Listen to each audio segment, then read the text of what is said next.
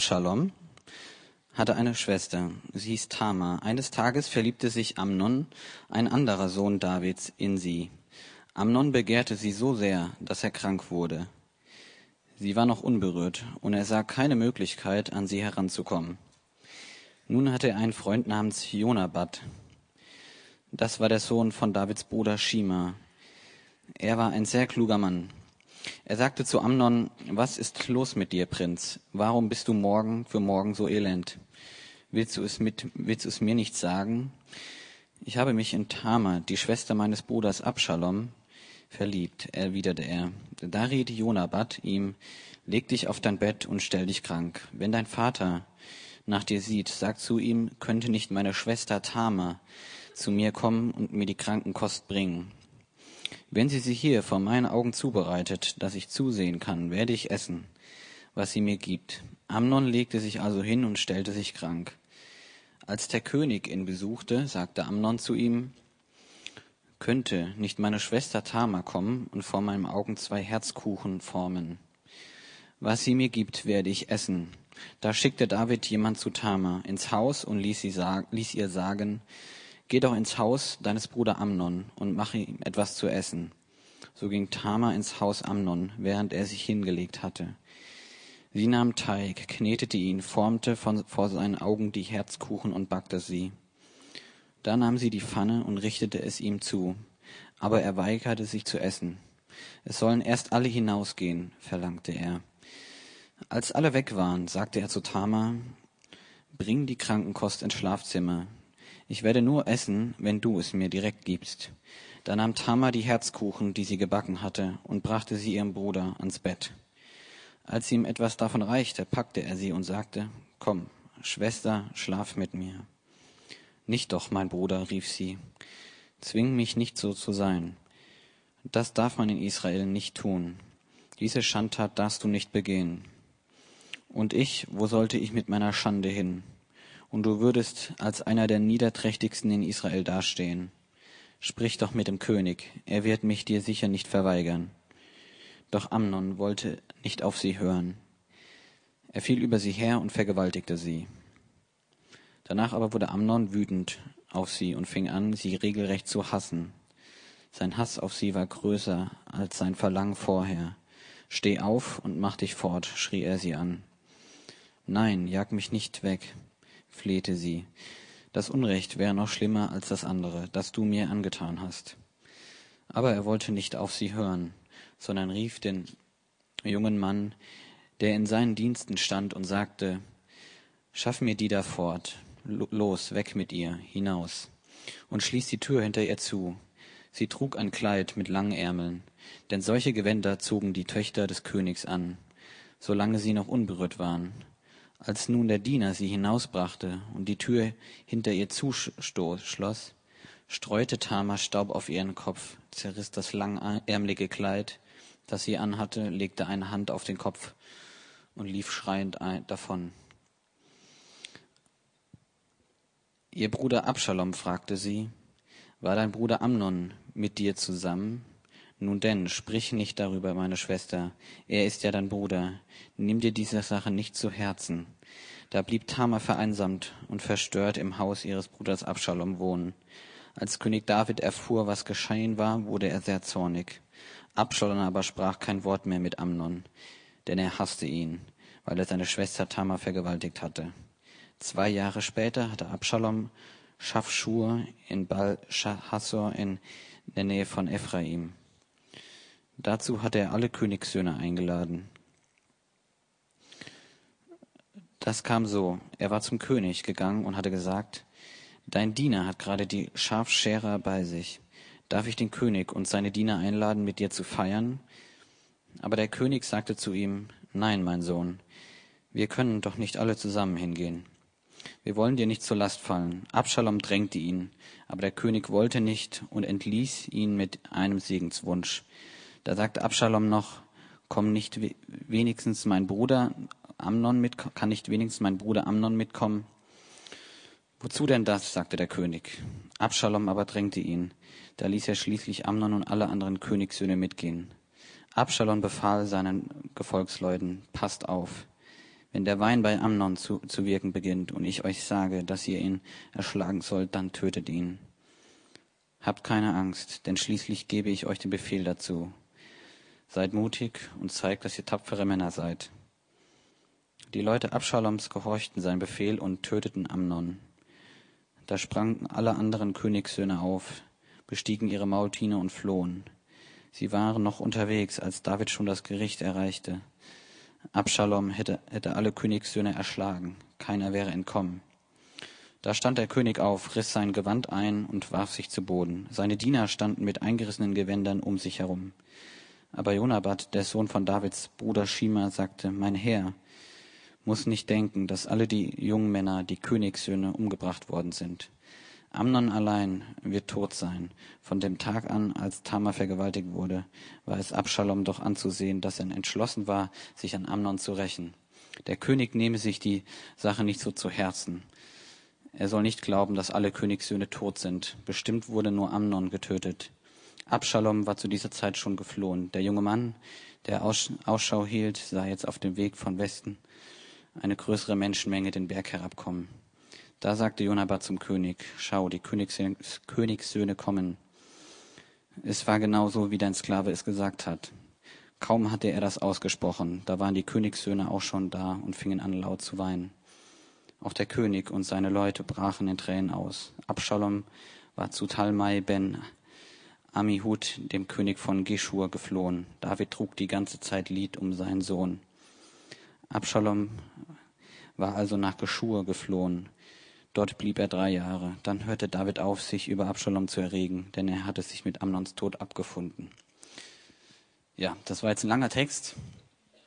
Ähm, es ist aber trotzdem ein sehr ernstzunehmendes Thema, denke ich, auch gerade heute in der Gesellschaft. Ähm, Missbrauch in jeglicher Art. Hier ist es in der, im sexuellen Missbrauch und ähm, dazu wird uns jetzt Steff, Steffo eine Predigt halten. So, einen wunderschönen guten Abend. Ist das nicht schön, so viel Elan mitzubringen, wenn man gerade so einen Text ge gelesen hat. Das ist ja der pure Wahnsinn. Übrigens, Janni, also du hast Deutsch-LK verhauen, aber am Lesen hat's wohl nicht gescheitert, oder? Das war doch ganz gut. Also besser, als wenn ich das gemacht hätte. Hundertprozentig. Ja. Täusche ich mich oder haben wir heute, äh, sind wir alle hier im Raum drin? Also sind keine draußen, hat gepasst heute, Markus. Also das ist aufgegangen hier vorne mit äh, Kompliment. Gute Idee. Guter Stratege, der Markus übrigens. Ja, ähm, wer schon bei den letzten Staffeln dabei war, der weiß, dass eigentlich an dieser Stelle als allererstes eine Begrüßung stattfinden müsste, nämlich äh, ich müsste meine Schwägerin Laura begrüßen. Das hat so seine Tradition, die ich jetzt hier nicht aufrollen möchte, aber sie ist heute Abend nicht da. Und ich glaube, dass sie Angst gehabt hat und dass sie deswegen nicht gekommen ist. Das ist meine Theorie. Sie meint, sie hätte da was Wichtiges zu tun, wie auch immer. Aber ich möchte jemand anderes begrüßen, der heute Abend nicht hier sein kann, leider. Und das ist mein kleiner Cousin Jonas, 16 Jahre, ein junger Mann. Er hatte diese Woche eine ziemlich schwere OP. Und äh, er hatte gehofft, heute noch hier sein zu können. Hat leider nicht geklappt. War leider auch abzusehen. Jedenfalls Jonas, du wirst diese Andacht hören, das weiß ich. Du bist ja sonst äh, immer ein, ja, ein jemand, der immer da ist beim SAT und dir wollen wir, ich denke, ich darf das auch in euren Namen machen, einen lieben Gruß zuschicken und eine gute Besserung wünschen. Hörst du das?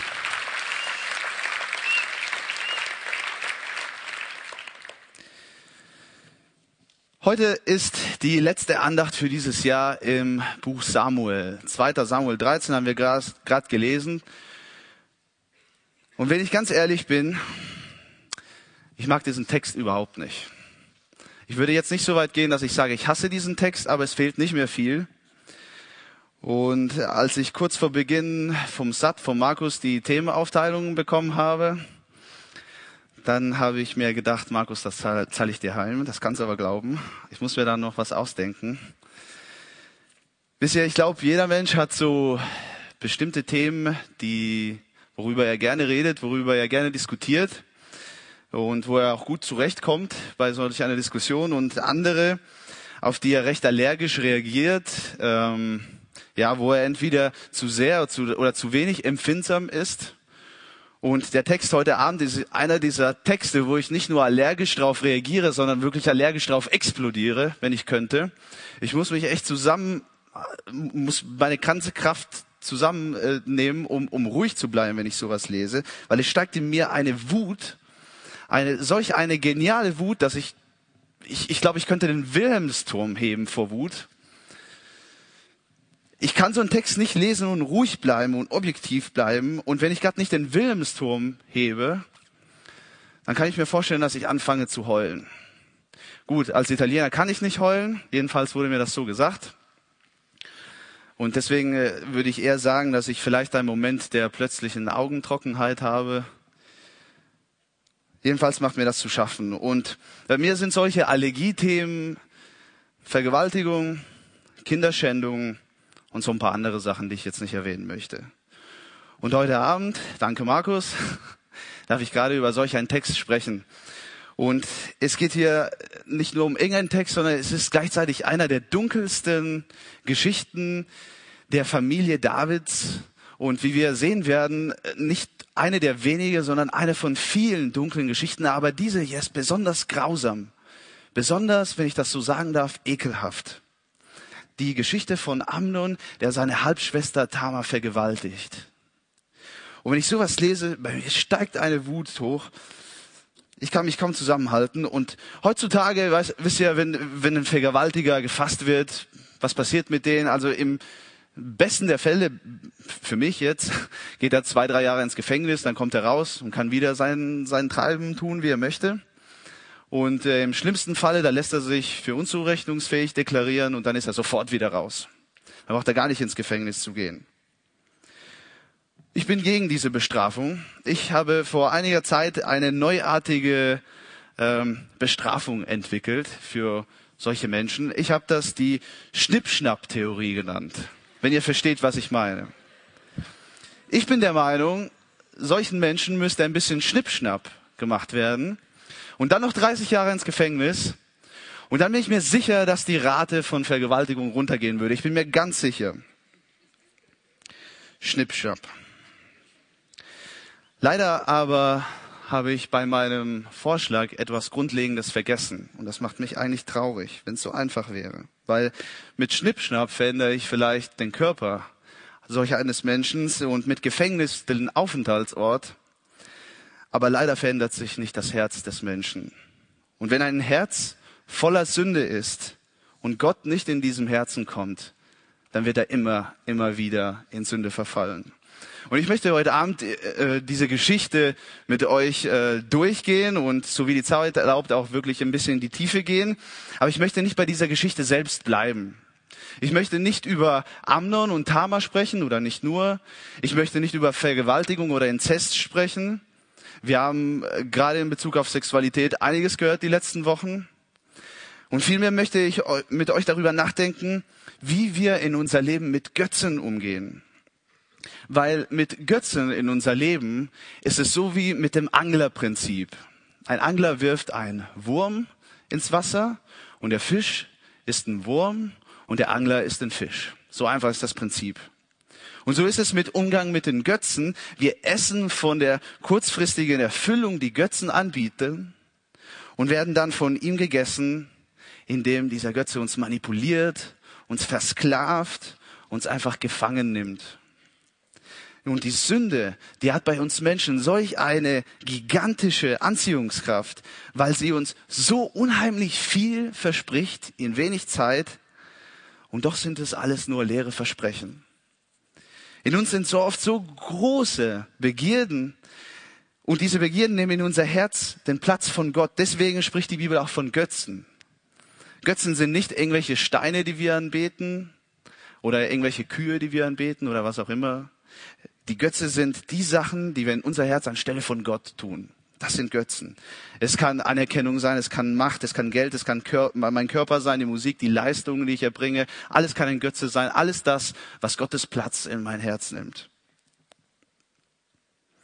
Und es gibt so vieles um uns herum. Es gibt so viele Götzen, die uns sagen, dass uns etwas erfüllen wird, wenn wir es tun, wenn wir dieses Ziel verfolgen. Aber im Endeffekt tun sie das nicht oder sie tun es nur für eine sehr kurze Zeit. Und sie führen uns Stück für Stück zur Zerstörung. Schon die Bibel sagt uns in Matthäus 7, 13, geht durch das enge Tor, denn das weite Tor und der breite Weg führen uns ins Verderben und viele sind auf diesem Weg.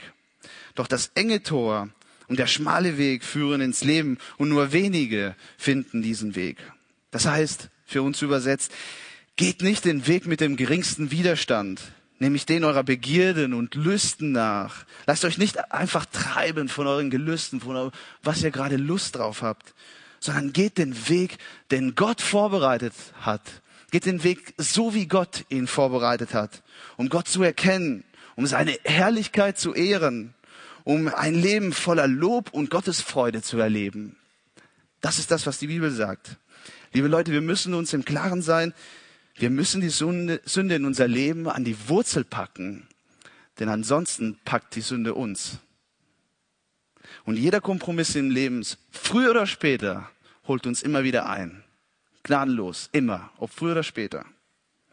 Und wenn unsere Leben einmal überschüttet sind mit Sünde und wir versuchen, diese Sünde zu verstecken, können wir unser Leben nur zerstören oder das Leben anderer Menschen noch dazu.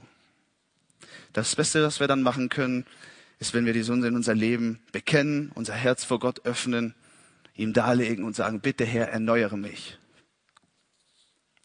Für einige Gedanken heute Abend und Erkenntnisse ähm, habe ich mich an einige Aussagen von Pastor Black orientiert, für die, die es ein Begriff ist, aber ganz besonders auch an diesem Buch vom Herrn Timothy Keller, für die, die es kennen, er schreibt sehr viele Bücher, das ist ganz Neues, ist dieses Jahr, glaube ich, erst rausgekommen. Das nennt sich Es ist nicht alles Gott, was glänzt. Ich präsentiere euch dieses Buch, weil ich es ein geniales Buch finde, was genau darüber spricht, was unheimlich empfehlenswert ist. Gerd Medien kostet nicht viel Geld. Ich weiß nicht genau wie viel, ich habe es geschenkt gekriegt, aber ein sehr wichtiges Buch. Wenn ihr ein paar Droschen in der Tasche habt, kauft euch das. Das ist ein unheimlich wichtig. Wir haben es also hier mit einem sehr traurigen Text zu tun, einen Text, der mich, wie ich schon sagte, aufregt und ich bin mir sicher, dass es euch auch nicht unberührt lässt. Und ich nenne solche Texte nackig macht Texte, also Texte, die nackig machen. Weil wenn wir uns diese Texte genauer anschauen, sie eigentlich von uns sprechen. Sie machen uns nackig in dem Sinne, dass sie uns zeigen, wie unsere sündhafte Natur ist, wozu wir fähig sind, wenn wir unseren Begierden freien Lauf geben. Und wenn wir nackig sind, dann haben wir jetzt die Möglichkeit, unsere Problemzonen zu sehen und etwas zu verändern. Nicht einfach wegzugucken davon, sondern Konsequenzen zu ziehen. Ihr, was ich festgestellt habe? Ich habe mich gefragt, warum es so weh tut, sowas zu lesen, warum es mich so entsetzt. Warum ich so fassungslos bin, wenn ich sowas lese. Die Tat, die Beschreibung, die ist grausam, keine Frage. Das ist bestimmt ganz schlimm. Aber was mich wirklich entsetzt, ist die Tatsache, dass Amnon, der seine Schwester, Halbschwester vergewaltigt hat, ein Mensch ist, genauso wie ich es bin. Ein Herz hat, genauso wie ich ihn habe. Und das ist die Wahrheit, die ich eigentlich nicht hören möchte. Und das ist, das ist etwas, das will ich nicht hören, dass, in, dass ich auch zu sowas fähig bin. Dass wenn mein Herz nur voll genug ist mit Dreck, ich auch sowas machen kann. Dass jeder Mensch sowas machen kann. Ich will das nicht hören, aber das ist leider so. Wir werden vielleicht keine Vergewaltiger werden oder sein, aber mit Sicherheit böse Gedanken haben. Wir werden keinen Inzest treiben, aber vielleicht in Bezug auf sexuelle Moral nicht immer im Reinen sein. Und deswegen lasst uns jetzt in diesen Nackig-Macht-Text mal einsteigen. Und ich möchte das in zwei große Gruppen aufteilen. In, in, in der ersten Hälfte möchte ich ähm, darüber nachdenken, was Begierden, Begierden mit einem Menschen machen, was Götzen mit einem Menschen veranstalten. Und dann im zweiten Teil, das seht ihr dann, was dann kommt. Als allererstes, was machen Begierden mit, mit den Menschen? Begierden machen zu Betrüger. Begierden machen zu Betrüger. Amnon war der Erstgeborene Davids. Er war der Thronfolger in Israel. Wie alt er genau war, wissen wir nicht. Aber wir wissen, dass er jung war und ich schätze mal, er war so ein Durchschnittsalter wie hier im Sat. Also ein relativ junger Kerl. Und Absalom, äh, Amnon, Entschuldigung, hat einen Bruder, er hieß Absalom, das war eigentlich ein Halbbruder. Und dieser Absalom war der Zweitgeborene und hatte eine Schwester, sie hieß Tamar. Und Absalom und Amnon hatten noch einen Bruder und er ist Salomo. Sie waren die drei Kinder von David. Und Amnon hatte sich, wie wir lesen, in Tamar verliebt, falls man das Liebe nennen kann. Er war so verknallt, dass sie zu seinem Götzen wurde. Er war so regelrecht besessen von diesem Mädchen. Und Tamar dagegen war ein junges Mädchen, ein hübsches Mädchen und sie wurde behütet von David, von einer ganzen Reihe an Menschen, von Bodyguards und sonstige Leute. Sie wurde behütet. Ihre Reinheit wurde behütet, wie das die Tradition das wollte. Ihr, das bedeutet ihr unangetastet sein auf sexuelle Art und Weise von jeglichen Mann bis zu dem Tag, an dem sie heiraten würde. Ihre Reinheit wurde behütet von dem König selbst. Und diese Reinheit hatte damals einen sehr hohen Stellenwert, war unheimlich wichtig. Und das ist schade, dass heute Reinheit überhaupt keine Bedeutung hat. Im Gegenteil, wenn ich sage, ich bin rein, dann, dann mache ich mich schon fast lächerlich. Aber damals hatte das eine sehr hohe Bedeutung. Amnon kam, kam nicht an sie ran, weil sie war behütet.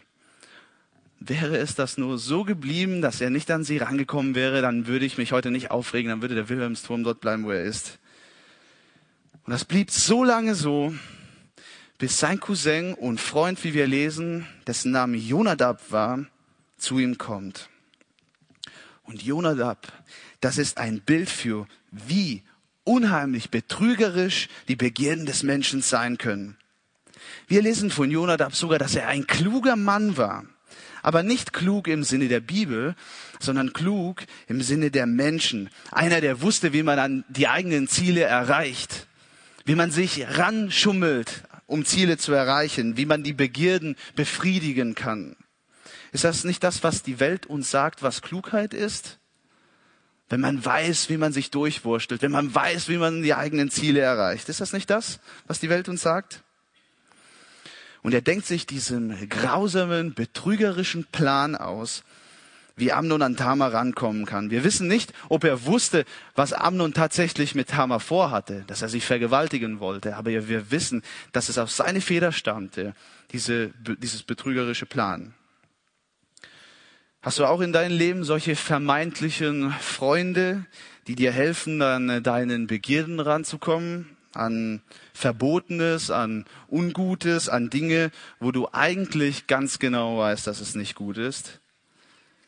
Hüte dich vor solchen Menschen. Halt die weit weg von dir. Denn äh, die menschliche Klugheit, solche Menschen, die für die Welt klug sind, die bringen nur noch weitere Probleme. Und diese Geschichte bestätigt es. Begierden machen zu Betrüger.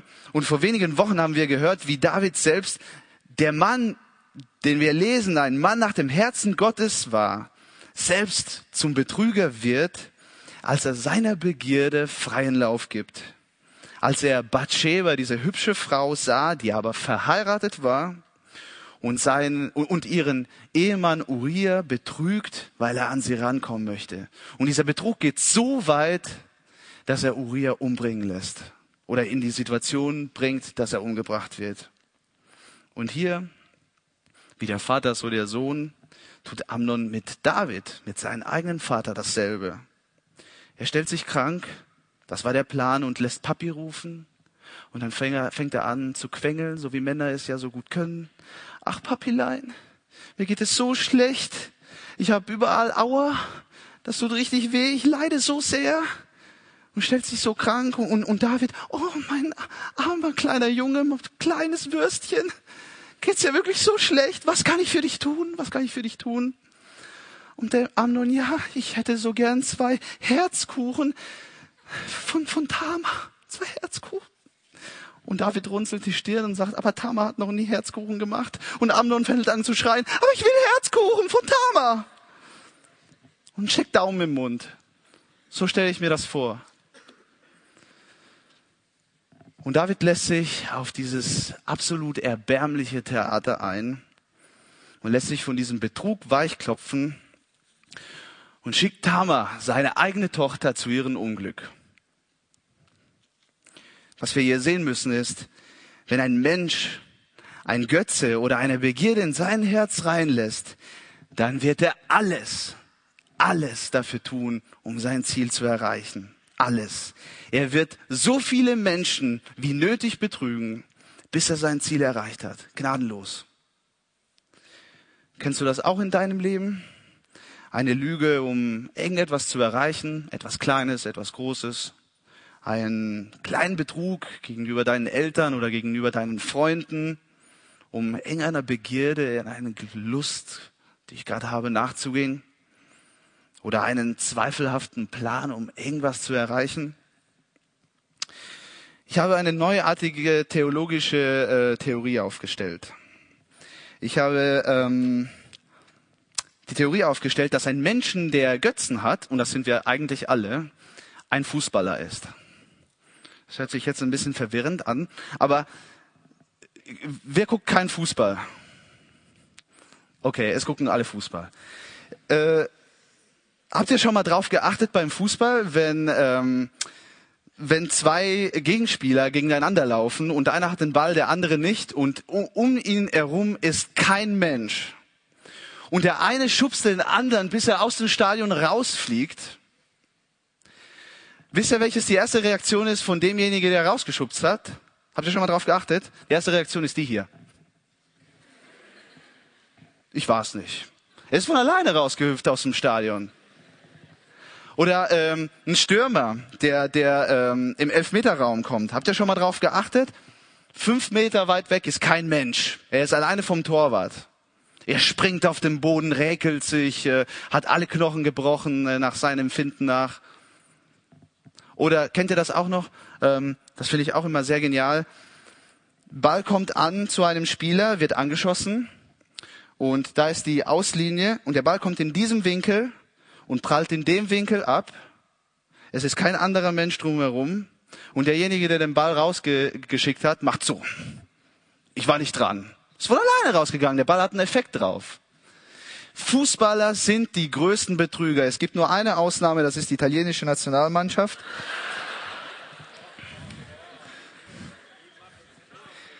Die, ähm, wir sind ganz ehrliche Menschen.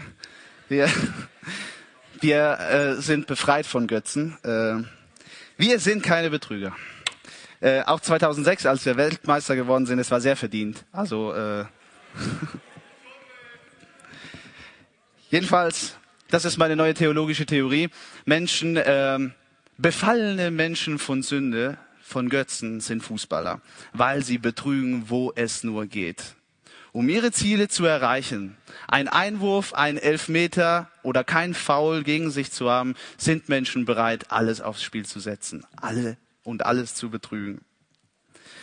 Ab Vers 8 lesen wir, dass Tamar zu Amnon geht und seinen Wunsch zu erfüllen, bereitet ihm die Krankenkost vor, wie es in anderen Übersetzungen steht, aber Amnon wollte seinen Plan durchführen und betrügt nicht nur seinen Vater David, sondern weitere Leute. Er betrügt die ganzen Bodyguards die dabei waren und schickt sie raus. Und er betrügt Tama, indem er, indem er ihr sagt, bring mir das, das Essen zum Bett, mir geht's so schlecht. Er versucht zu verstecken, was er eigentlich tun möchte. Er nimmt alle auf den Arm, wie er nur kann. Und so ist es mit den Menschen, so und nicht anders, der ein Götze in seinen Herzen reinlässt. Bei Kindern beobachtet man das ganz klar, wenn sie was tun, ich habe nichts getan. Eindeutig, ja. Also ist ja nicht so, dass es bei uns anders ist. Nur bei Kindern ist es auffällig, weil sie noch nicht so gut lügen können. Und bei Adam und Eva war es nicht anders, denn nachdem sie gesündigt hatten, was machen sie? Sie verstecken sich. Und Gott ruft Adam und sagt, Adam, wo bist du? Wo bist du? Adam, hallo. Und Gott wusste ganz genau, wo Adam war. Er weiß ja alles. Aber er wollte Adam nur bewusst machen, dass er sich gerade versteckte. Er sagte, Adam, wach auf, du versteckst dich. Du versuchst mich zu betrügen. Und so betrügt Amnon alle. Er schickt alle raus und hat jetzt die Zeit, um seinen Plan durchzuführen und lässt sich das Essen am Bett bringen. Und als die Schwester da ist, packt er sie an und sagt, komm Schwester, schlaf mit mir. Das ist der Punkt, wo ich aussteige. Das ist der Punkt, wo der Wilhelmsturm steht. Niemand wusste, welches Amnons Plan war. Niemand wusste, dass das passieren würde. Und genau das ist was Götzendienst, was Be Begierden mit einem machen. Sie machen einen zum Betrüger, zum Lügner. Schon mal darauf geachtet, wenn irgendein Amokläufer anfängt umzubringen, oder wenn ein Kinderschänder gefasst wird, oder wenn ein Familienvater sich plötzlich überlegt, dass er seine ganze Familie umbringen kann. In 90 Prozent der Fälle, wenn Journalisten die, die äh, äh, Nachbarn oder Bekannten interviewen, dann ist die Standardantwort in 90 Prozent der Fälle, er war doch ganz ruhig, er war doch immer freundlich, er hat doch immer ganz nett gegrüßt, er war ganz unauffällig, wir haben gar nichts geahnt. Begierden machen einen zum Betrüger. Im Übrigen, achtet mal darauf, Jesus bewirkt in demjenigen, der an ihm glaubt, genau das Gegenteil. Er bewirkt nämlich in dem Gläubigen das Heraussprudeln von Gutem, von Ehrenwerten, von Liebevolles und auf eine offene und nicht auf eine versteckte Art und Weise. Jesus versteckt sich nie. Jesus bewirkt immer in den Menschen, dass etwas herauskommt, was gut ist und nicht, dass etwas versteckt wird, was schlecht ist. Wenn du bei Jesus bist, brauchst du nicht zu betrügen. Und du brauchst nichts zu verbergen. Die Frage an dich ist, schau mal genau in dein Herzen. Oder die Frage an uns, in unser Leben hinein. Versteckst du irgendetwas? Betrügst du irgendjemand? Hast du irgendwelche verborgen oder versteckte oder zweifelhafte Pläne, denen du nachgehst? Ganz ehrlich. Und wenn du merkst, dass du Dinge versteckst, oder wenn du ganz genau weißt, dass du jemand betrügst, dann kannst du davon ausgehen, dass irgendetwas nicht stimmt. Dann lass einfach deine Pläne vor Gott. Gib sie auf. Hör auf, dich selbst und andere Menschen zu betrügen. Und fülle dich mit Jesus, denn nur er bringt Gutes ans Licht. Nur Jesus bringt Gutes ans Licht. Also Begierden machen zu Betrüger, aber Begierden machen auch zu Zerstörer. Und sie machen einen Menschen bereit zu zerstören für den Genuss der Sünde, für auch einen nur ganz kurzen Augenblick. Begierden machen zu Zerstörer. Und zum einen machen sie zu Zerstörer von sich selbst. Sie zerstören sich selbst. Amnon war Davids Erstgeborener. Er war ein Privilegierter. Er hatte alles. Ihm stand alles zu Füße. Er wäre König geworden nach David. Er hätte alle und alles haben können. Und er zerstört das alles, seine ganze königliche Zukunft, sein ganzes Leben für einen Moment Leidenschaft. Er betrachtet nicht die Konsequenzen seines Handels und seiner Sünde in sein Leben und legt alles aufs Spiel für einen kurzen Moment der Lust. Alles für so wenig. Das ist, was Begierden aus einem Mensch machen. Sie machen einen Mensch blind gegenüber der Selbstzerstörung. Sie machen einen Mensch Sklaven und gegen, blind gegenüber der Realität der Tatsachen und sie kosten dem Menschen seine Objektivität. Und da mal diese Frau, was eine Wahnsinnsfrau. Was für ein klares Köpfchen diese Frau hatten, was für ein Bombencharakter. Ermutigung jede Frau, werdet wie Tamar. Tamar warnt ihn sogar. Sie ist kurz davor, vergewaltigt zu werden von ihrem Halbbruder. Und sie versucht, ihren Peiniger sogar noch zu retten. Könnt ihr euch das vorstellen? Sie versucht, ihn bei Verstand zu bringen. Sie erinnert ihn an die Konsequenzen seines Aktes, dass er ausgebannt werden würde aus Israel, dass er sein Ansehen verli verlieren würde, dass man ihn als das letzte Stück Dreck ansehen würde in Israel, dass er seine ganze Thronfolge aufs Spiel setzt. Sie sagt ihm, was du tust, Amnon, ist dumm. Du wirfst dein ganzes Leben weg. Du zerstörst mein Leben. Wach auf. Hör auf mit diesem Unsinn. Aber Amnon wacht nicht auf und er macht weiter mit seinem teuflischen Plan. Ist das nicht beeindruckend, wenn wir in unsere Gesellschaft schauen? und vielleicht sogar in unseren Familien, und das ist jetzt nur ein Fallbeispiel, dass Ehemänner und Ehefrauen, die vielleicht sogar noch Kinder haben, bereit sind, das alles zu opfern für einen One-Night-Stand oder für eine kurze Affäre, nur für einen kurzen Moment der Leidenschaft. Alles wegwerfen für einen kurzen Moment der Leidenschaft. Ist das nicht total verkehrt? Oder Frauen, die bereit sind, ihre gesamte Würde abzugeben für ein bisschen Aufmerksamkeit, für ein bisschen Berühmtheit. Ist das nicht total verkehrt? Das ist die Konsequenz der Begierde. Sie macht dich selbst kaputt. Auch wenn man es manchmal vielleicht zu spät merkt. Aber die Zerstörung ist nicht nur auf sich selbst gerichtet, sondern die Begierde, die zerstört auch diejenigen, die um einen herum sind. Bei dieser Geschichte war es Taman. Amnon ist bereit, das Leben seiner Halbschwester zu, zu zerstören für seine eigene Begierde. Und sie fleht ihn an, damit aufzuhören.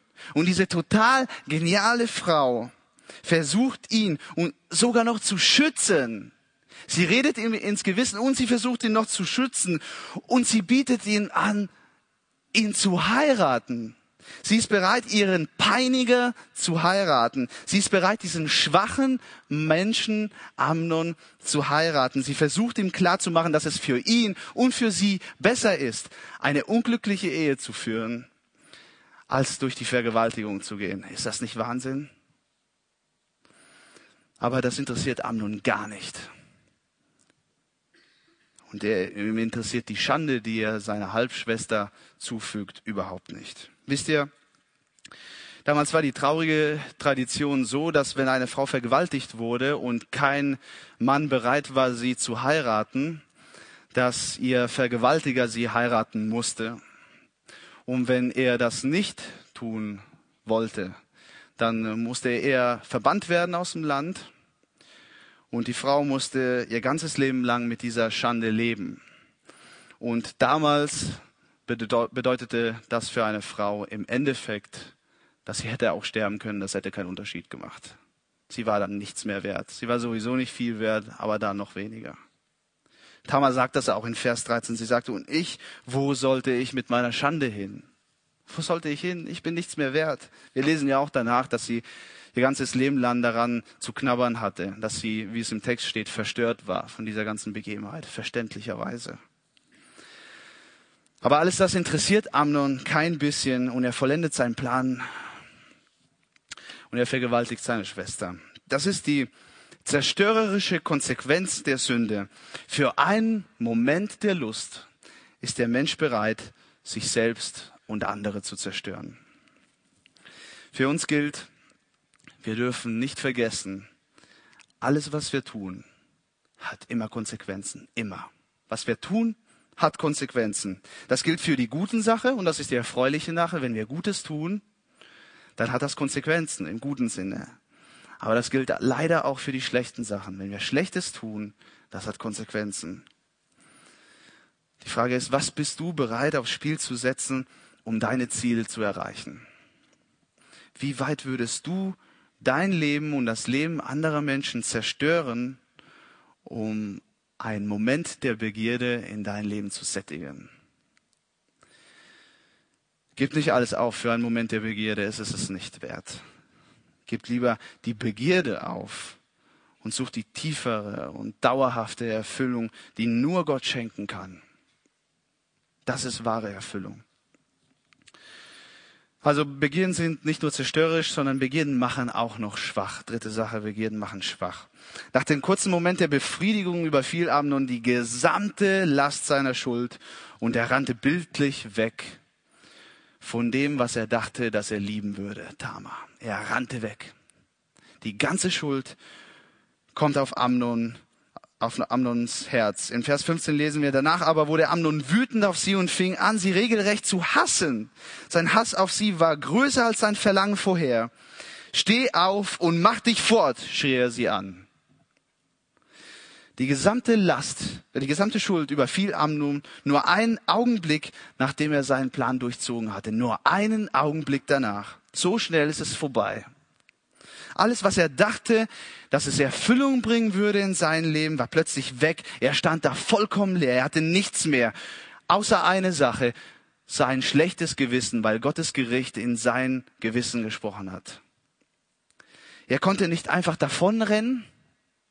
Und so versuchte er, das, was ihn an seine Sünde erinnerte, sondern, äh, und zwar Tama, so weit wie möglich von sich wegzutun. Er brüllt sie an, hau ab, geh weg. Und er macht die Tür auf, lässt sie rausschmeißen. Er wollte sie nie wiedersehen. Wir lesen, er hasste sie. Sie hat gar nichts gemacht. Er hasste sie. Aber in Wahrheit hasste er nicht Tama, sondern Amnon projizierte nur den Hass, den er gegenüber sich selbst hatte, auf diese Frau. Und so sind wir Menschen. Wir wissen, dass wir oft das Problem sind, aber es sind immer die anderen, die dran schuld sind. Ich möchte nicht hören, dass, äh, dass ich was falsch gemacht habe. Es sind immer die anderen. Ich möchte nicht meine Schuld tragen. Die anderen sollen meine Schuld tragen. Und das ist, was die Schuld, die aus der Sünde stammt, mit dem Menschen macht. Sie macht ihn schwach, sie bringt ihn durcheinander, sie verfolgt ihn. Viele Menschen, die verbittert sind, achtet mal drauf, äh, und böse gegenüber andere oder alles andere sind, äh, sind meistens, sind es meistens, weil sie verärgert über sich selbst sind. Sie kommen nicht, nicht zurecht mit der drückenden Last, die auf ihr Gewissen drückt. Und ganz ehrlich, die meisten Menschen leben so. Und wisst ihr was? Es wäre gelogen, wenn ich nicht sagen würde, dass ich manchmal selber so lebe. Ich glaube, dass der größte Teil der Menschen unter der Last der eigenen Schuld aufgrund seiner Sünden lebt. Und so verbittert man, man fängt an zu meckern, man hat immer was auszusetzen. Wir sind eine Kultur des Meckerns, eine Kultur des Aussetzens, eine Kultur des Verbittertsein. Und weil man auf Dauer nicht damit zurechtkommt, dann versucht man das Gewissen zu betäuben. Ich will mein Gewissen nicht hören, wenn es klopft und sagt, ich habe was falsch gemacht, ich habe Schuld. Und dann verfällt man oft in Alkohol, in Drogen, in äh, Second Life Spiele, in No Stop Music in den Ohren, in irgendwas rumwuseln, in nie zur Ruhe kommen. Hauptsache, das Gewissen hat keine Chance, in mein Herz zu reden. Alles, nur nicht mein Gewissen. Und dieser Lebensweg, das ist der Weg der Sünde. Und er macht dich kaputt und er lässt dich unerfüllt immer. Amnon, er tat keinen einzigen Schritt in Richtung Reue, Vergebung, Wiedergutmachung, Buße. Nein, er versuchte wegzurennen von seiner Sünde. Ist das nicht das, was wir eigentlich auch meistens machen mit unserer Sünde. Wir rennen und wir rennen und rennen und gehen von einer Beziehung zur nächsten, von einem Job zum nächsten, von einer Gemeinde zur nächsten, von einer Party zur nächsten und denken, dass wir, wenn wir die Umstände um uns herum ändern, dass wir dann auch glücklicher sein werden. Dieses Prinzip des Wegrennens ist wie mit dem Schnippschnapp-Prinzip. Es ist nicht bis zu Ende gedacht. Leider. Denn es gibt ein Problem dabei. Wo auch immer ich hingehe, ich nehme mich selbst und mein Gewissen mit. Das ist das Problem. Wo auch immer Stefano hingeht, er nimmt Stefano mit. So einfach sich das anhört, das ist schlimm. Wo auch immer ich hingehe, ich nehme meine Schuld mit. Wie sieht es aus mit dir? Rennst du auch weg vor deiner Schuld? Bist du auch geschwächt, weil du weißt, dass du Sünde am Stecken hast, weil du weißt, dass du ein Problem hast und kriegst es nicht gelöst und projizierst deinen Hass auf andere. Hauptsache, du bist nicht selber dran schuld. Bist unehrlich zu dir selbst, fühlst dich schwach, weil du eigentlich weißt, du hast Schuld am Stecken. Gott möchte deinen Gewissen Frieden schenken und er möchte dich stark machen und nicht schwach. Er möchte Vergebung statt Bitterkeit. Bist du bereit, diese Revolution in dein Leben zu, anzunehmen? Bist du bereit, diese Revolution in dein Leben anzunehmen? Begierden bringen noch was, Trennung. Als Absalom von Tamar erfährt, was Amnon ihr angetan hatte, ist er außer sich vor Wut. Manchmal denke ich, ich bin ein bisschen wie Absalom. So komme ich mir ein bisschen vor. Und die Bitterkeit fängt an, sich in sein Herzen breit zu machen. Kann, kann man ihm das verübeln? Nicht ganz. Also ich kann ihm das menschlich nicht ganz verübeln. Aber das Problem sind die Folgen dieser Bitterkeit, die in ihm wächst. Die weitere Sünde, weitere Zerstörung und vor allem Trennung in seiner Familie bringt. Wenn jemand uns Böses antut, wenn jemand uns verletzt und wir verstehen nicht warum, dann werden wir meistens bitter und wollen selber das Gericht in die Hand nehmen. Wir wollen selber für Gerechtigkeit sorgen. Ist das nicht so? Ich habe mich schon geoutet. Es ist so. Ich habe euch von dem Schnippschnapp-Prinzip äh, erzählt. Das ist genau das. Ich will Selbstgerechtigkeit in die Hand nehmen. Und es ist genauso, wie Absalom es tat. Er fängt voller Bitterkeit und Wut an, einen Plan zu schmieden, um seinen Bruder umzubringen. Sein Herz war voller mörderische Gedanken. Und das gekoppelt mit, der andere, mit einer anderen Sache, nämlich, dass er unbedingt zum Thronfolger werden wollte. Das ist im Übrigen der Götze der Macht nach diesem Buch hier und nach der Bibel. Bringt ihn dazu, dass er seinen Bruder eliminiert, etwa zwei Jahre später. Die Begierde Amnons und die Begierde Absaloms führten dazu, dass die Familie Davids Stück für Stück immer weiter gespalten und getrennt wurde. Das bringen Begierden mit sich, denen man freien Lauf im eigenen Leben gibt. Das bringen Begierden mit sich.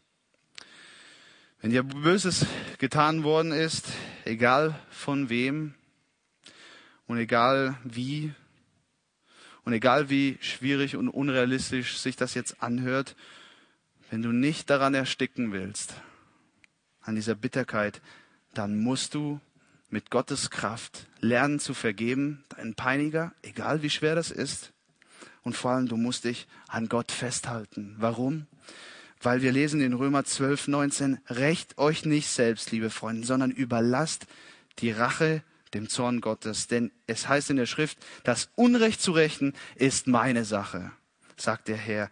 Ich werde Vergeltung üben. Nicht wir Menschen, Gott übt Vergeltung. Könntet ihr sowas sagen? Ich stelle mir das für mich und das meine Familie wäre sehr, sehr schwer vor und je nachdem schon fast unmöglich. Aber das ist das, was Gott von mir, von uns möchte. Und das sagt er nicht einfach nur so, sagt, du musst das so machen, du musst es mir überlassen. Nein, er sagt, das, weil er den Menschen liebt. Weil er nicht will, dass Begierden uns zerstören. Weil er nicht will, dass Begierden Trennungen bringen. Weil er nicht will, dass Begierden zu unnötige Spannungen und Spaltungen bringen. Es ist keine Last, die Gott uns damit auflegt, sondern es ist eine Zusage. Und das ist ein kleiner, aber feiner Unterschied. Das ist keine Last, sondern eine Zusage. Und gibt es etwas Besseres als eine Zusage von Gott himself? Ich kann mir nichts Besseres vorstellen. Und die fünfte Sache, die Begierden mit den Menschen machen, sie machen den Menschen zu einem Versteckspieler. Als David hört, was Amnon getan hatte, lesen wir im Vers 21, wird er richtig, richtig wütend. Und da habe ich mich so gefreut, als dieser Teil kam. David wird wütend, Amnon kriegt so richtig hm, Schnippschnapp. Und dann, und dann und dann nichts. Und dann nichts. Hier fehlt etwas. David wird wütend und das war's. Er wird wütend. Er unternimmt nichts. Das war's. Und als König Israels war David gleichzeitig auch der höchste Richter in Israel. Und in 3. Mose, Vers 17, da steht einiges über das Gesetz, lesen wir, dass in solch einer Situation Amnon hätte verbannt werden müssen aus dem Land. Aber David tut das nicht. Er lässt seinen Sohn in Ruhe. Er ist verärgert. Und das war's. Ich bin mir sicher, da spielte eine Rolle, dass Amnon sein Sohn war. Und dass er eigentlich seinen Sohn liebte. Und dass er ihm sowas nicht antun wollte. Und ich bin mir auch sicher, dass es daran lag, dass David in dem Moment, wo er hätte richten müssen, sich gedacht hat, erinnert, er sich erinnert hat an, an das, was er mit Bathsheba gemacht hat und sich gedacht hat, wer bin ich, dass ich meinen Sohn dafür urteilen kann? Wer bin ich? Ich habe es doch nicht besser gemacht. Aber die Tatsache ist, dass er nichts tat und er versucht damit diese ekelhafte Schandtat zu verstecken und er kehrt die Sünde unter einem Teppich. Das ist das, was David macht. Teppich hoch, Sünde drunter, Teppich runter. Ganz ehrlich, ist das nicht das, was wir auch oft mit unseren Sünden tun? Ich ja. Ich mache das oft. Wir verstecken sie, wir vertuschen sie, wir verschönern sie, wir verbiegen sie, wir verrelativieren sie. Mir gefällt dieses Wort relativieren. Etwas, was eigentlich groß ist, wird ganz klein, unbedeutsam, fällt nicht ins Gewicht. Hauptsache, sie ist erstmal weg. Aber Gottes Geist, er gibt uns keine Ruhe. Er redet in unser Gewissen, wenn wir versuchen, unsere Sünde zu verstecken. Ein Prediger hat einmal einen sehr unspektakulären Satz gesagt und doch finde ich den irgendwie so auf den Punkt gebracht. Er hat gesagt, wenn Erweckung im Leben kommt, fangen Menschen an, Sünde zu bekennen. Einfach, aber pragmatisch gut. Ach, ich denke mir, hätte es Amnon auch getan, dann sähe die Geschichte so anders aus. Dann müsste ich mich auch nicht aufregen. Wäre David konsequent gewesen, wäre ein guter Vater gewesen und konsequent gewesen, da müsste ich mich auch nicht aufregen. Da wäre wahrscheinlich äh, Amnon sogar sein Leben erspart gewesen, weil Absalom ihn nicht einfach umgenietet hätte. Wenn wir Entscheidungen bezüglich unserer Sünden heute nicht treffen, dann müssen wir sie später treffen. Dann werden wir es später tun müssen. Denn irgendwann gibt es keinen Platz mehr unter dem Teppich. Und die Sünde wird rauskommen von unter dem Teppich und wir können sie nicht mehr drunter kehren. Und wir müssen damit umgehen. Mit diesem Versteckspielen verschlimmern wir eigentlich nur unsere Situation. Wir wälzen uns nur noch tiefer ins Schlamm herein. Wie ist es bei uns und wie ist es bei dir? Hast du auch Sünde in deinem Leben, die du auf irgendeine Art und Weise vertuschst? Hast du auch, spielst du auch manchmal Sündenversteckspiel? Hast du auch deine Teppiche, wo drunter du deinen Dreck kehrst? Ein Dreck, den du durch Sünde in dein Leben ansammelst. Hast du das auch? Sei aufmerksam. Verstecke Sünde nicht. Spiele kein Versteck mit Sünde. Schweige nicht darüber. Bring den, den, den Müll, der sich in dein Leben ansammelt, heraus. Übergebe es Gott. Dann hast du Glanz in deinem Herzen. Das steht doch in kein Verhältnis. Der Glanz eines Herzens gegenüber dem Müll in einem Herzen. Und lass dich nicht von dem Anblick, wenn sich viel Dreck angestaut hat, und das sage ich aus eigener Erfahrung, lass dich nicht von diesem Dreck erdrücken oder von der Menge der Schuld, die du hast, sondern schaue auf Gott und sei dir bewusst, Gott ist barmherzig. Gott interessiert nicht, wie groß die Schuld ist, wie viel oder wenig. Er möchte dir die Schuld wegnehmen, er möchte dir ein reines Herz schenken. Mach klare Sachen mit ihnen und erneuere dein Herz. Ich weiß, es wird eine oder es ist eine lange Andacht ähm, und ich weiß auch, dass dass ich Andachten mag mit ein bisschen Witz. Und äh, ich versuche auch immer ein bisschen was reinzubringen, aber äh, sorry, bei dieser Andacht ging das gar nicht. Es ist äh, knallharter Tobak, mit dem wir es hier zu tun haben und es, es würde nicht passen, das ähm, ein bisschen zu verschönern. Es ist äh, so schon fast zum Verzweifeln, so auswegslos, wenn man diesen Text so sieht, wenn wir diese, die, die, unsere Nackigkeit sehen in diesem Text, wie unser Herz eigentlich ist, wie wir Menschen eigentlich ticken. Nicht unbedingt, weil wir in irgendeiner Form Vergewaltiger sind, weil wir sowas machen würden wie Amnon, aber weil sich unser Herz von dem von Amnon oder von Absalom in nichts unterscheidet. Potenziell sind wir wie Amnon oder wie Absalom. Das ist so traurig, das ist so deprimierend. Und auch wir verdienen deswegen den Tod. Wir haben nichts Besseres verdient. Egal wie gerecht wir uns fühlen, egal ob wir dieses Götzenproblem in unser Herz anpacken wollen oder nicht, sehen wollen oder nicht, kein Mensch kann sich davon freisprechen. Ist das nicht entsetzlich? Das ist, habe ich festgestellt, der wahre, das wahre Problem, was ich mit diesem Text habe. Es ist nicht nur die Grausamkeit dieser Geschichte, sondern es ist die Tatsache festzustellen, dass ich kein bisschen besser bin als diese zwei Menschen. Ich bin kein bisschen besser. Wofür schreibt die Bibel eigentlich solche Geschichten, habe ich mich dann gefragt. Nur um mich zu deprimieren? Nur damit ich mein Herzen sehe und anfange zu heulen? Nein. Nein. Und jetzt kommt der zweite und kürzere Teil von der Andacht, keine Angst. Das ist der Teil, der mir Spaß macht. Das ist der Teil, wo ich den Wilhelmsturm wieder ablege, weil ich mich freue. Das ist der Teil, weshalb ich dem Markus heute Abend doch nichts antue, weil ich mich freue über das, was jetzt kommt. Die Bibel schreibt diese Geschichten nicht, weil sie irgendwelche Heroes vorstellen möchte. Leute, die es geschafft haben, weil sie Perfektion anpreisen möchte und sagen möchte, solange du nicht perfekt bist, bist du schlecht, du hast keine Chance. Nein, die Bibel möchte, dass wir unsere Natur als Menschen erkennen, aber im Gegensatz dazu die unendliche Gnade Gottes. Dafür stehen solche Geschichten. Dafür wird eine Geschichte von einem Vergewaltiger, der seine Halbschwester vergewaltigt, erzählt, damit wir sehen, wie unser Herzen wirklich ist. Und damit wir sehen, wie groß Gott ist, wie groß seine Herrlichkeit ist wie groß das Angebot der Gnade, die er uns macht. Es ist genau hier in dieser verzweifelten Situation, dass das Beste kommt. Der Highlight dieser Andacht. Ich freue mich so sehr. Mitten in diesem dunklen Loch kommt jetzt ein Licht der Hoffnung, eine Rettung. Und diese Rettung hat einen Namen. Jesus. Jesus ist die Lösung für dieses Dilemma. Gott bietet uns in seiner unendlichen Barmherzigkeit einen Weg an, um befreit zu werden. Er schickt Jesus, sein Sohn, der kein Sünder war im Gegensatz zu uns, ans Kreuz, um zu sterben und, und zu auferstehen. Und wofür tut er das?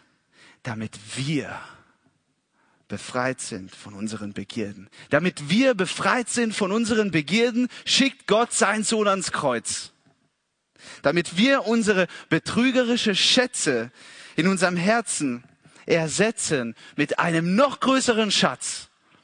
Einen guten Schatz, der Gutes bringt. Und dieser Schatz ist Jesus Christus. Das ist Jesus, der Freiheit, der Klarheit, der Vergebung, der Gutes in unser Leben bringen möchte. Nicht Zerstörung, nicht Betrug, nicht äh, Spaltung, sondern Gutes. Das war Gottes perfekter Plan, um unsere Beziehung mit ihm wiederherzustellen und dadurch auch unser Herz wieder in Ordnung zu bringen, wieder reinzumachen. Das war Gottes Plan. Jesus am Kreuz ist unsere Rettung. Wisst ihr, es gibt keinen Ort, keinen, wo wir schöner sein können als bei Jesus Christus. Es gibt keinen Ort, wo wir schöner sein können als bei Jesus. Wisst ihr warum? Weil wir zu Jesus gehen können mit unserer Hässlichkeit und können unsere Hässlichkeit ihm abgeben. Und er nimmt all unser Dreck auf sich und plötzlich stehen wir, die wir Sünder waren, da und sind rein und sind befreit von Sünde. Nirgendswo sind wir schöner als bei Jesus Christus. Was Jesus für uns tat am Ende seiner Zeit als Mensch, das nennt man die Passion Christi. Und wenn wir heute das Wort Passion oder auf Englisch kennt man es auch Passion hört, dann äh, verbindet man das mit äh, Leidenschaft, mit tief einatmen, mit äh, Lippenstift, mit äh, Parfüm, mit äh, Küsschen und Herzchen. Das ist Passion. Aber das Wort kommt eigentlich aus dem Lateinischen, aus dem Lateinischen, ja, und äh, bedeutet oder stammt aus dem Wort Leiden. Leidenschaft kommt tatsächlich vom Wort Leiden. Und Jesus hat am Kreuz gelitten. Er hat etwas, irgendetwas so sehr geliebt, so sehr geliebt, dass er bereit war, dafür zu leiden. Und was war Jesu Passion? Was war ihm so viel wert, dass er bereit war zu leiden? Wir. Wir sind die Passion Christi. Wir sind der Grund, weshalb er sterben wollte. Er wollte sterben, weil er uns liebte. Er musste es nicht. Er wollte es. Wo große Liebe ist, ist auch ein großes Leid, sagt er in Prediger einmal, und das zeigt Jesus ganz klar durch das, was er getan hat. Ist das zu fassen? Ist das zu fassen, dass jemand, der keine Schuld hat, den ganzen Dreck, einer, der keinen Dreck kennt, den Dreck auf sich nimmt und jemand, der Dreck hat, seinen Dreck wegzunehmen, das ist doch Schwachsinn. Das ist doch menschlich gesehen so Schwachsinn. Und genau das ist die Herrlichkeit Gottes. Das ist der Grund, weshalb ich so eine Geschichte lesen kann, mich ärgern kann, weinen kann und danach mich freuen kann. Jesus hat alles dabei dafür gegeben und viel mehr als sein Leben. Wisst ihr, als Jesus am Kreuz hang, berichtet die Bibel, dass er zweimal geschrien hat. Ähm, der erste Schrei war in Aramäisch Eli, Eli, lama sabachthani. Das kennt man ja, mein Gott, mein Gott, warum hast du mich verlassen? Übersetzt auf Deutsch. Und das zeigt äh, Jesu Leid, dass Jesus wirklich gelitten hat, nicht körperlich, weil davor wurde er auch gepeinigt äh, körperlich, aber der hat nie einen Mucks gemacht, nie irgendwas gesagt. Aber in dem Moment, wo er am Sterben ist, da sagt er, mein Gott, warum hast du mich verlassen? Da sieht man das wirkliche Leid und das ist ein geistliches Getrenntsein von Gott, vom Vater. Das ist so schwer zu verstehen. Darüber müssen wir ein paar extra Andachten machen. Das können wir als Menschen ohnehin nur erahnen. Aber der zweite Schrei, den Jesus am Kreuz macht, ist, es ist vollbracht. Drei Wörter. Es ist vollbracht. Jesus hatte Gottes Plan für unsere Rettung vollbracht. Und er schreit es laut hinaus, es ist vollbracht. Es ist vollbracht bedeutet, ihr müsst nicht in eurem Dreck bleiben. Ich, Jesus Christus, habe es vollbracht. Ich habe es getan. Und jeden Menschen, egal wie jung oder alt, egal ob am Anfang oder am Ende seines Lebens, egal ob sein Leben schon verkorkst ist oder ob er behütet aufgewachsen ist, egal ob er mit Größe, große Sünden beladen ist oder nicht, egal ob er ein Amnon ist oder nur alltägliche Sünden begeht wie wir, jeder darf dieses unglaubliche Angebot von Jesus Christus annehmen. Und wir können zu diesem Werk nichts hinzufügen. Nichts, kein bisschen. Es ist schon perfekt. Es ist perfekt, wie es ist. Wir können es nur annehmen, Gott danken dafür und unser Leben ganz auf ihn ausrichten. Das ist alles, was wir machen können. In Dankbarkeit leben, wie Gott es möchte. Er hat bereits alles getan. Ist das nicht großartig? Ist das nicht ein Geschenk? Ist das nicht großartig? Ist das nicht ein Grund, warum ich mich trotzdem freuen kann, trotz einen Amnon? Wisst ihr, unser Herz, und da können, kann sich keiner freisprechen, ist dafür bestimmt, gefüllt zu sein. Entweder mit Götzen, die manchmal sich auch ganz fein verstecken können, lesen, oder mit Jesus. Entweder mit Götzen oder mit Jesus. Es ist unsere Entscheidung, wem wir Platz machen. Eine ganz persönliche Entscheidung. Das sind dann freier Wille. Du kannst dich selber entscheiden, was du machen willst. Wo stehst du bei dieser Entscheidung? Lebst du schon oder begehrst du noch? Auf welches Spiel setzt du? auf das Spiel der Begierden oder auf die Befreiung Jesus? Worauf willst du setzen in dein Leben? Wenn du noch keine Entscheidung für Jesus getroffen hast, dann lade ich dich von Herzen ein, es zu tun. Der Gewinn bei diesem Schritt ist so unfassbar groß, so unfassbar groß. Die 5568 Wörter, die ich heute Abend gesprochen habe, die geben nicht mal annähernd einen Anblick, wie groß die Auswirkungen im Positiven sind von diesem Schritt für Jesus Christus. Du darfst erleben, wie die falsche Sehnsüchte, die dich kaputt machen, verbannt werden aus deinem Herzen. Du darfst erleben, wie du neue Freude, neue Kraft, neue Reinheit, neue Klarheit in dein Denken bekommst und wie dein Leben plötzlich wieder vollkommen Sinn macht. Ist das nicht das, wonach wir uns oft sehen? Dass wir einen Sinn haben in unser Leben? Jesus schenkt einen Sinn in unser Leben. Und wenn du auf Jesus setzt, lernst du auch die richtigen von den falschen Sehnsüchten zu unterscheiden. Wage den Schritt. Es ist so lohnenswert. Wenn du einen Schritt wagen möchtest, dann es gibt viele Mitarbeiter, die bereit sind, mit dir darüber zu reden. Ähm, geht einfach auf sie zu. Es ist die beste Entscheidung, die ihr treffen könnt. Und wenn du die Entscheidung für Jesus bereits getroffen hast, dann erstmal Daumen hoch oder Doppeldaumen hoch mit Bewegung. Es ist vollbracht. Für dich ist es vollbracht. Du gehörst zu Gottes Kinder. Du hast schon die beste Entscheidung getroffen. Und dennoch, und dennoch, selbst wenn ich zu Gott gehöre, stehe ich immer wieder in der Gefahr, dass irgendwelche Götzen, irgendwelche Begierden wieder den Platz in mein Herz haben wollen. Und wenn die Begierden es wollen, sie schaffen es. Es sei denn, Gott ist dagegen. Es sei denn, wir lassen Gott wieder in unser Herzen frei. Und es ist wichtig, dass wir uns wie mit einem Virusscanner, ich nenne das den Götzenscanner, dass wir uns abchecken lassen, wie die Situation ist in unser Leben. Ob wir befallen sind oder ob noch alles in Ordnung ist. Ist ja ich, ähm, als ich die, äh, diesen Texte ausgearbeitet habe und, und ähm, ich bin ja immer derjenige, der am meisten Gewinn davon trägt in der Regel, weil man beschäftigt sich lange mit etwas und äh, ähm, man hat die Möglichkeit, einiges für sein Leben mitzunehmen. Was man weitergibt, ist meistens ein Bruchteil von dem, was man eigentlich an Gewinn trägt. Und das mit dem Götzenscanner, das hat mir gefallen.